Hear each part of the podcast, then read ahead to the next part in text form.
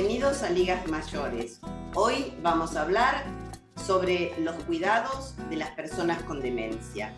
Para ello tenemos aquí la participación de dos grandes expertos en el tema eh, y los pasamos a presentar. Uno es Alfredo Ruiz, es eh, licenciado y magíster en neuropsicología y ya lo conocen de una gran cantidad de programas anteriores. Y eh, tenemos hoy la suerte también de estar acompañados por Lorena Echeverri Domenio, que es licenciada en psicología, magíster en neuropsicología de la Escuela de eh, Psicología del Hospital Italiano, tiene un doctorado en psicología de la Universidad de Maimónides, es docente de neuropsicología en la Universidad del Comahue, directora de proyectos de investigación sobre deterioro cognitivo y temáticas relacionadas, brinda conferencias en congresos internacionales y es directora del Centro de Evaluación y Rehabilitación Neurocognitiva San Rafael de la ciudad de Neuquén, Argentina. Actualmente es presidente de la Asociación de Lucha contra el Mal de Alzheimer y otras demencias en la ciudad de Neuquén. Alfredo, eh, Lorena, les agradecemos infinitamente acompañarnos hoy. Y comenzamos con las preguntas. Blanche.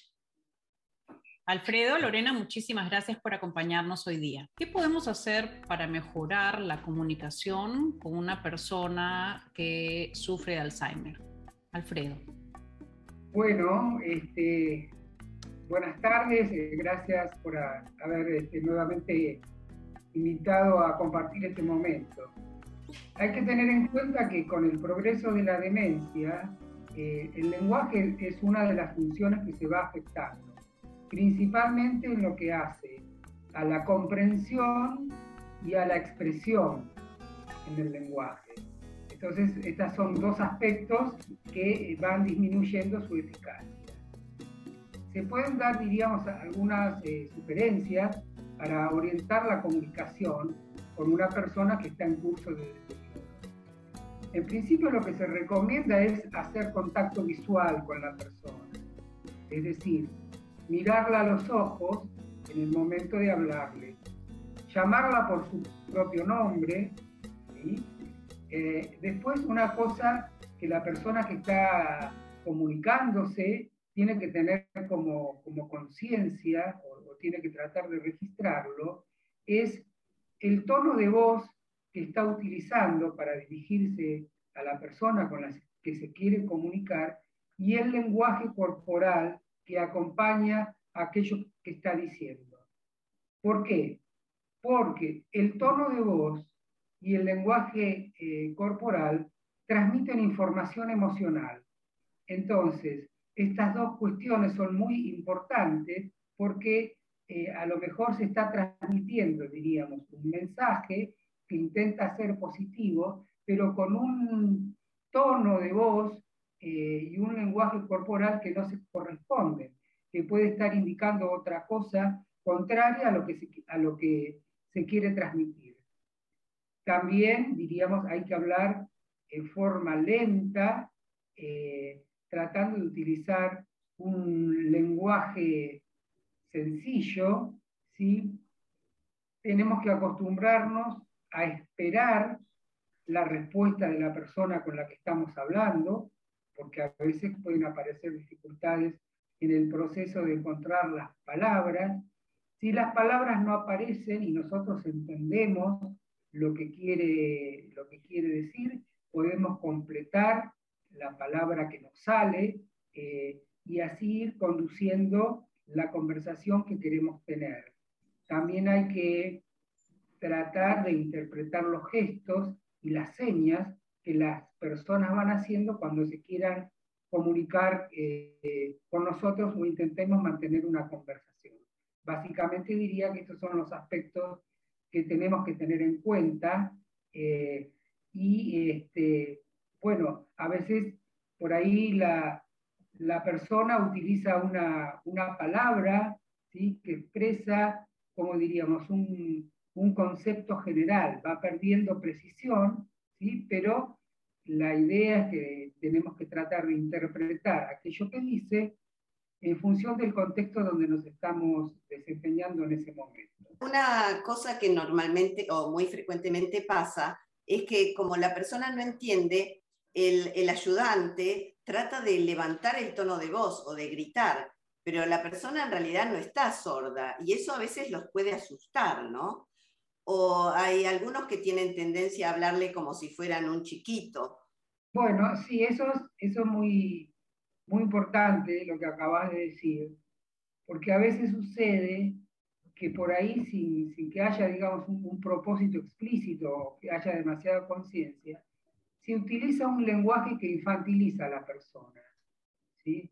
Lo, que hay que tener en cuenta que no se está hablando con un niño, se está hablando con una persona adulta, adulta mayor, y que no corresponde utilizar un lenguaje como que lo infantilice, ¿sí? Eh, porque no, la persona no se siente cómoda con esto. ¿sí? También eh, conviene por ahí expresarse no en forma negativa, sino en forma positiva. Por ejemplo, en lugar de decirle, no hagas esto de esta forma, uno puede intentar decirle, bueno, vamos a probar a hacerlo así, ¿sí? que sería como una forma positiva de, digamos, eh, indicar o sugerir una, una acción para resolver una situación. Siempre usar una forma positiva que no aparezca la negación. Y claro, tener en cuenta esto de evitar la infantilización en el, en el lenguaje cuando hablamos con una persona que está en curso de demencia. Además del tema de comunicación, es eh, muy común que las personas con Alzheimer tengan cambios en su personalidad y en su conducta. Eh, por ejemplo, gente que solía ser muy tranquila, eh, ahora se altera, se enoja muy fácilmente, se preocupa por temas que antes que no lo preocupaban. También es frecuente que se depriman y muestren poco interés en las cosas que antes les interesaban, los apasionaban. ¿Cómo se puede ayudar a la familia a adaptarse y a manejar estos cambios en las personas con Alzheimer? En general, eh, cuando la, la, demencia va avanzando, es muy común que aparezcan estos cambios de conducta que, que estabas contando, Blanche. Cada persona manifiesta distintos cambios. Algunos comienzan con cuestiones de depresión, de apatía, eh, muchas veces eh, se encuentran síntomas de delirios, alucinaciones, agresividad, trastornos del sueño. No es que todos viven todos estos síntomas eh, conductuales, pero para cada uno de ellos es importante conocer qué se puede hacer. En primer lugar, siempre es conveniente hacer sentir a la persona segura, que nosotros estamos ahí para que se sienta bien, que puede confiar en nosotros y siempre también es recomendado el que mantengan una rutina, ¿sí? siempre el mismo horario de levantarse, de almorzar, del baño, porque cuando cambiamos las rutinas eso puede llevar a que la persona se confunda. Eh, también lo que decía Alfredo de si estoy con que preguntarle algo, poder preguntarle una cosa por vez, para que me necesita por sus cuestiones atencionales tener un mensaje claro, sencillo, y después, de acuerdo a qué síntomas sea el que esté manifestando, qué conducta aparezca, es importante, por ejemplo, frente a lo que tiene que ver con la agresividad, em, de tratar de, calmarlo y también tener en cuenta cómo estoy yo como cuidador, ¿no? En función de, de cómo me siento. Si yo veo que estoy alterada, tratar de tomar mi tiempo para estar yo más tranquilo, para poder calmarlo.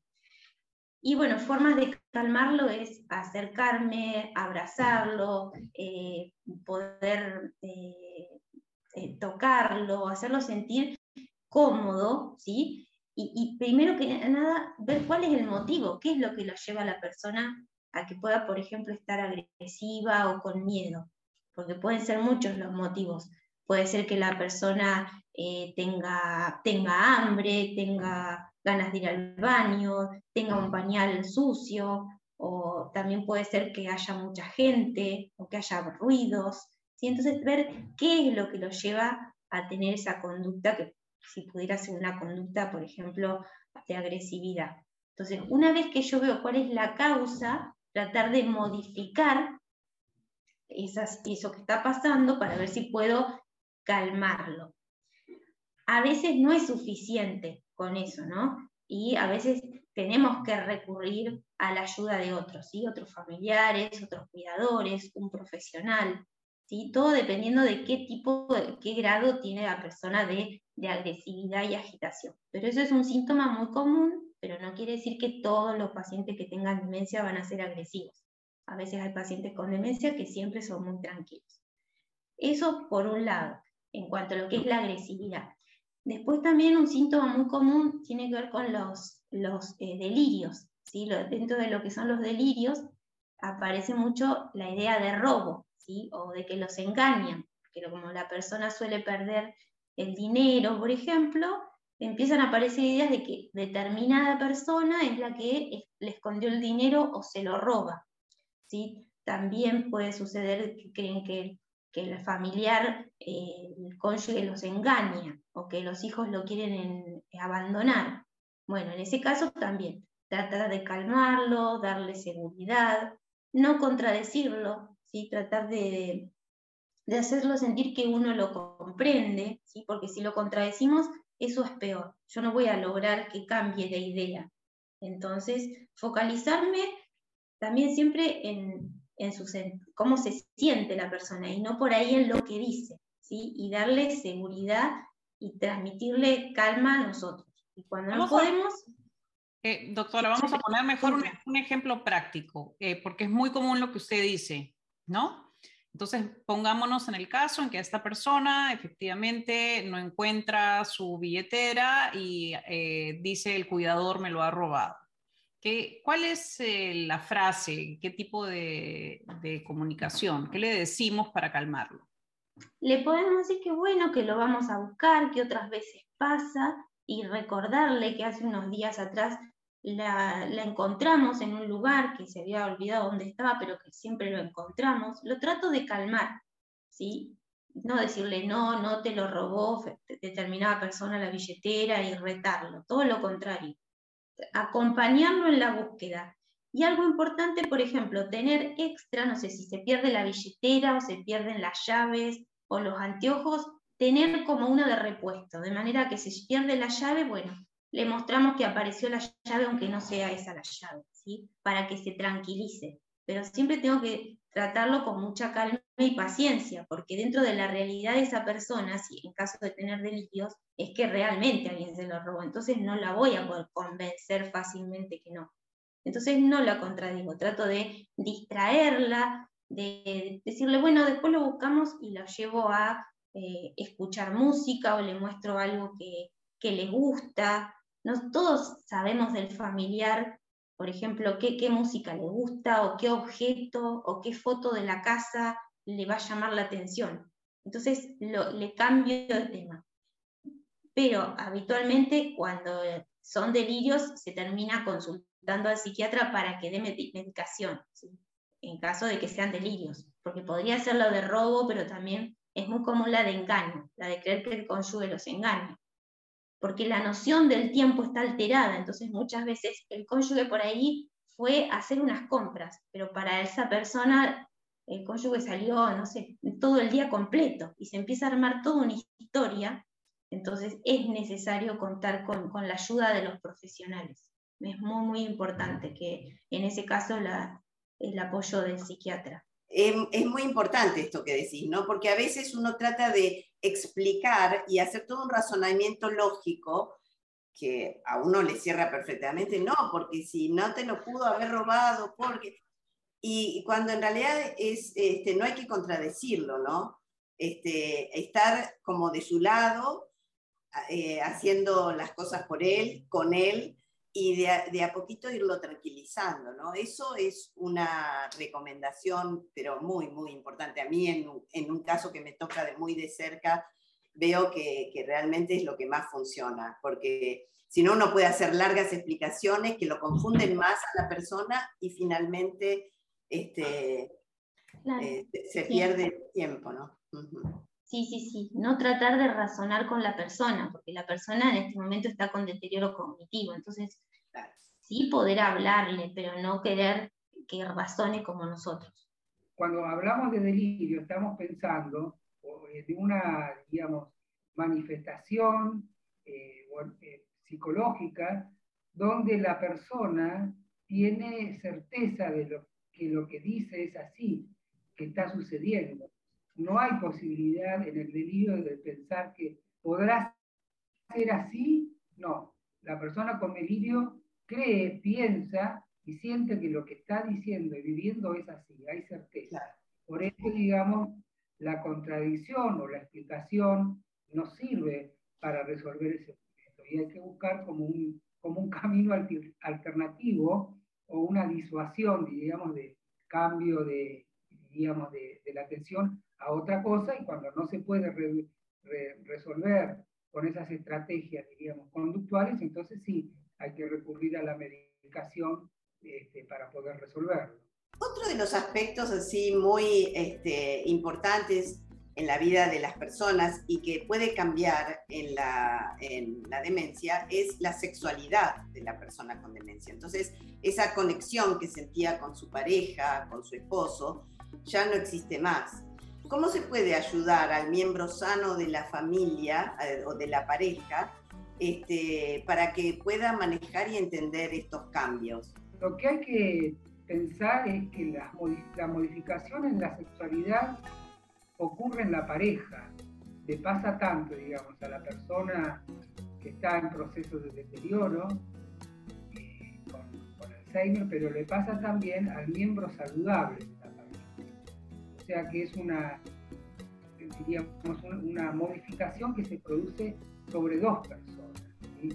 Eh, a la persona que está en curso de deterioro le pueden pasar diferentes cosas, como por ejemplo eh, debido a las dificultades de memoria, en casos, digamos, ya avanzados, puede olvidar el vínculo que tiene con su cónyuge y no reconocerlo o reconocerla, ¿sí?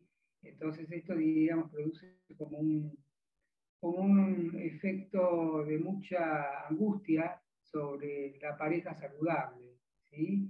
También puede pasar que la persona que está con, demencia, eh, un poco este, vaya como, como perdiendo, podríamos decir, este, la, sintonía de acercamiento hacia su, hacia su pareja. ¿sí? Entonces empiecen a aparecer como comportamientos desinhibidos, ¿sí? Eh, que resultan muy disruptivos o muy molestos para la persona este, saludable de la pareja. A esto le llamamos hipersexualidad, ¿sí? Eh, que tiene que ver con un aumento significativo del impulso sexual, pero por desinhibición.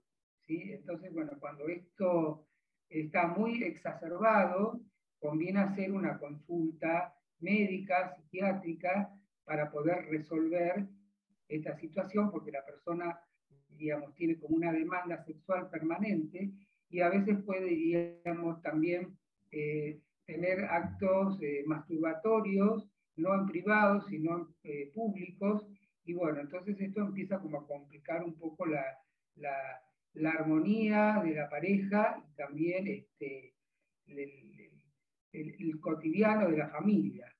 En relación a la pareja saludable, también es una dificultad, porque la pareja saludable en ocasiones eh, eh, empieza como a sentir o a percibir que no corresponde tener relaciones sexuales con una persona en curso de deterioro. Entonces se puede producir en algunos casos una interrupción de la, de la sexualidad. ¿Por qué digo, no?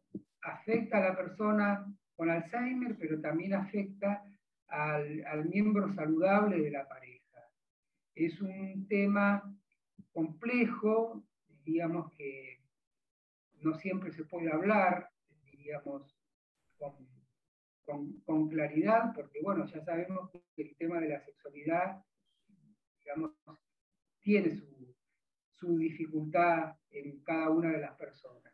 Eh, también hay que tener en cuenta, esto sería como recomendación, eh, diríamos, la genitalidad no sería la única forma posible de ejercer la sexualidad. La genitalidad, o sea, tener relaciones sexuales, podríamos decir la forma más habitual, pero hay otras posibilidades de ejercer la sexualidad, bueno, que tienen que ver con la búsqueda que puede hacer la pareja y en todo caso, por ejemplo, el, el acercamiento físico, el abrazo, en una situación de intimidad personal entre la pareja puede ser también una forma este, de sexualidad. Y además de eh, los comportamientos eh, que van cambiando, que has mencionado tú y ha mencionado Lorena, eh, también en realidad cuando progresa la enfermedad se van confundiendo algunas cosas y empiezan algunos peligros, ¿no? Van olvidando de repente cerrar la, la, llave del gas o confunden las dosis del medicamento. Eh, o eh, los eh, materiales de limpieza podrían consumirlos. ¿Cómo se hace para que cuando llegamos a esa etapa podamos prevenir accidentes o riesgos para la persona que sufre Alzheimer?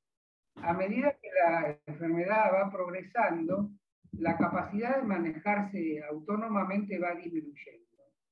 Entonces empiezan a aparecer dificultades en lo que sería la, la resolución de situaciones en la vida diaria. Entonces, la persona empieza a tener alguna dificultad, ¿sí? ya cuando ya está en un nivel avanzado, por ejemplo, para vestirse, para bañarse, para encontrar alguna cosa en la casa, en diferentes situaciones. Entonces, en, general, lo que conviene es, diríamos, en principio, eh, simplificar el hogar, eh, y sobre todo el, ambiente o los ambientes donde la persona se mueve. Supongamos, eh, empecemos por el guardarropa.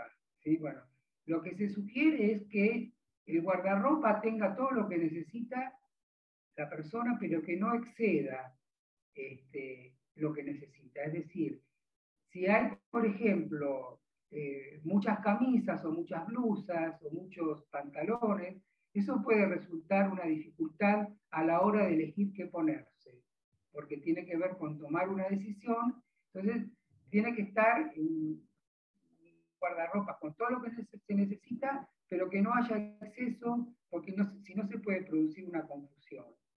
¿Sí? En, relación, por ejemplo, a los medicamentos, este, a los envases, bueno, también dejar solo lo necesario en el baño eh, que usa la, persona. A veces se pueden poner etiquetas o carteles que identifiquen qué es, si es shampoo, si es jabón, ¿sí? Eh, en el caso de, por ejemplo, los elementos de limpieza, lo que se sugiere es que eh, si pueden representar algún peligro para la persona, porque bueno, tiene la costumbre de ir a, mirar dónde están y, agarrarlos, bueno, hay que apartarlos, ¿sí? ponerlos en un lugar seguro, eh, para evitar, por ejemplo, una intoxicación y que la persona confunda un, un elemento de limpieza personal con un elemento de limpieza de la casa, que puede ser, digamos, corrosivo, por ejemplo. ¿sí? Entonces conviene apartarlos y ponerlos en otro lugar. También, por ejemplo, apartar todo lo que pueda, lo que pueda ser peligroso para la persona. Por ejemplo, cuchillos este, o tijeras o filos con los que se pueda cortar. Eh, todo esto hay que ir tomando precauciones, este, como por ejemplo también este, eh, las llaves de la casa que decía Lorena, ¿sí? bueno, si la persona puede salir bueno, hay que tener una, llave para, para poder resolver la situación si se pierde. Empiezan a aparecer todos estos cuidados. Y después hay situaciones específicas como por ejemplo el momento del baño, el momento de vestirse, ¿sí? Dos aspectos que no desarrollé, pero por ejemplo, en, el caso del, baño. Eso suele ser, diríamos, en algunos casos, una situación de dificultad, porque la, persona a veces no quiere bañarse. Entonces acá hay que recurrir a una serie de estrategias para lograr que la persona se bañe. Entonces, lo que se sugiere es eh, como adelantar el baño, es decir, bueno, ir como programándolo a esto y decir, bueno, mañana nos toca baño, ¿sí? Mañana nos toca baño. Entonces eso significa que vamos a adelantar lo que vamos a hacer mañana, repetirlo varias veces. En general, tratar de conservar dentro de lo posible lo que han sido los hábitos de la persona. Si la persona se bañaba por la mañana, bueno, tratar de mantener ese horario. ¿sí? Este, en el momento del baño, eh, tener todos los elementos que se van a usar este, preparados, este, en la medida de lo posible, si la persona todavía se puede bañar sola, eh, bueno, facilitar esta, esta tarea, uno puede estar como cerca del cuarto de baño, porque también hay que tener en cuenta que el momento de baño es un momento de intimidad, donde la persona, diríamos, si hay otro u otra con ella, se siente como expuesta en su, en su intimidad. Entonces, en la medida de lo posible, estar cerca e ir acompañando el proceso. Eh, algunas cosas que hay que tener en cuenta. Bueno, eh, verificar que este, la, temperatura del agua sea adecuada, porque a veces está muy caliente o muy fría. Hay que colocar este, agarraderas eh, en los baños para que el baño sea más seguro, eh, también antideslizantes en el gabinete de ducha. En la medida de lo posible, eh, sería mejor que, la, que no hubiera una bañera donde la persona tuviera que levantar mucho para poder entrar, porque a veces esto no se puede, ¿sí? Este, y bueno, si el baño está muy dificultado, se puede recurrir a un, duchador de mano, ¿sí? que se puede conectar al, duchador del baño. Y otra posibilidad, cuando esto tampoco se puede, se puede recurrir a un baño de esponja, ¿sí? donde bueno, la persona sentada en una silla eh, se la puede cubrir las, las rodillas, por ejemplo, y los hombros, este, para un poco resguardar su intimidad, se la va bañando con una esponja. Y la cabeza se la puede lavar con un lavacabezas que se conecta a un balde o a, una pileta de cocina. Esas serían como las formas de ir resolviendo el baño. Y en relación al vestido, a cómo vestirse, bueno, siempre, lo vuelvo a decir, en la medida de lo posible, tratar de que la persona haga todo lo que pueda por sí misma, ¿sí? no asistirla eh, eh, o sobreasistirla. Si lo puede hacer solo, lo hace solo, ¿sí? con, la dirección que se le va dando. Y una de las cosas que suceden con el progreso de la enfermedad es que la persona olvida eh, la secuencia, podríamos decir, eh, de, la, forma en que hay que vestirse o ponerse la ropa. Eso se llama apraxia. Se van olvidando, diríamos, los movimientos aprendidos. Entonces lo que conviene es como ordenar la ropa desde, digamos, lo más arriba es lo que se pone, eh, digamos, sobre una silla, sobre un banco. Este, lo, lo de más arriba es lo primero que se pone. Entonces primero está la ropa interior, ¿sí? Después está la blusa, la camisa, el pantalón, ¿sí? en ese orden.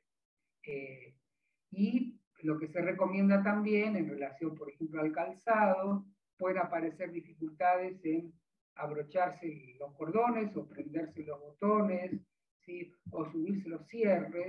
Bueno, eso se puede reemplazar, por ejemplo, con este, cierres de velcro, tanto en los zapatos como en la ropa, que son más fáciles de manejar.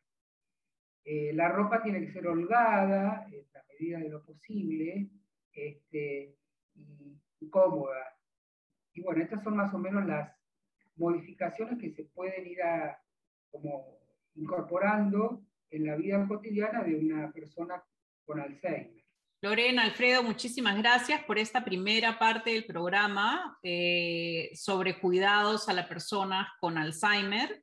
Eh, vamos a hacer entonces un siguiente programa con ustedes. Eh, gracias a todos por escucharnos y por favor síganos escuchando eh, el siguiente episodio para terminar con este tema. Gracias. Muchas gracias.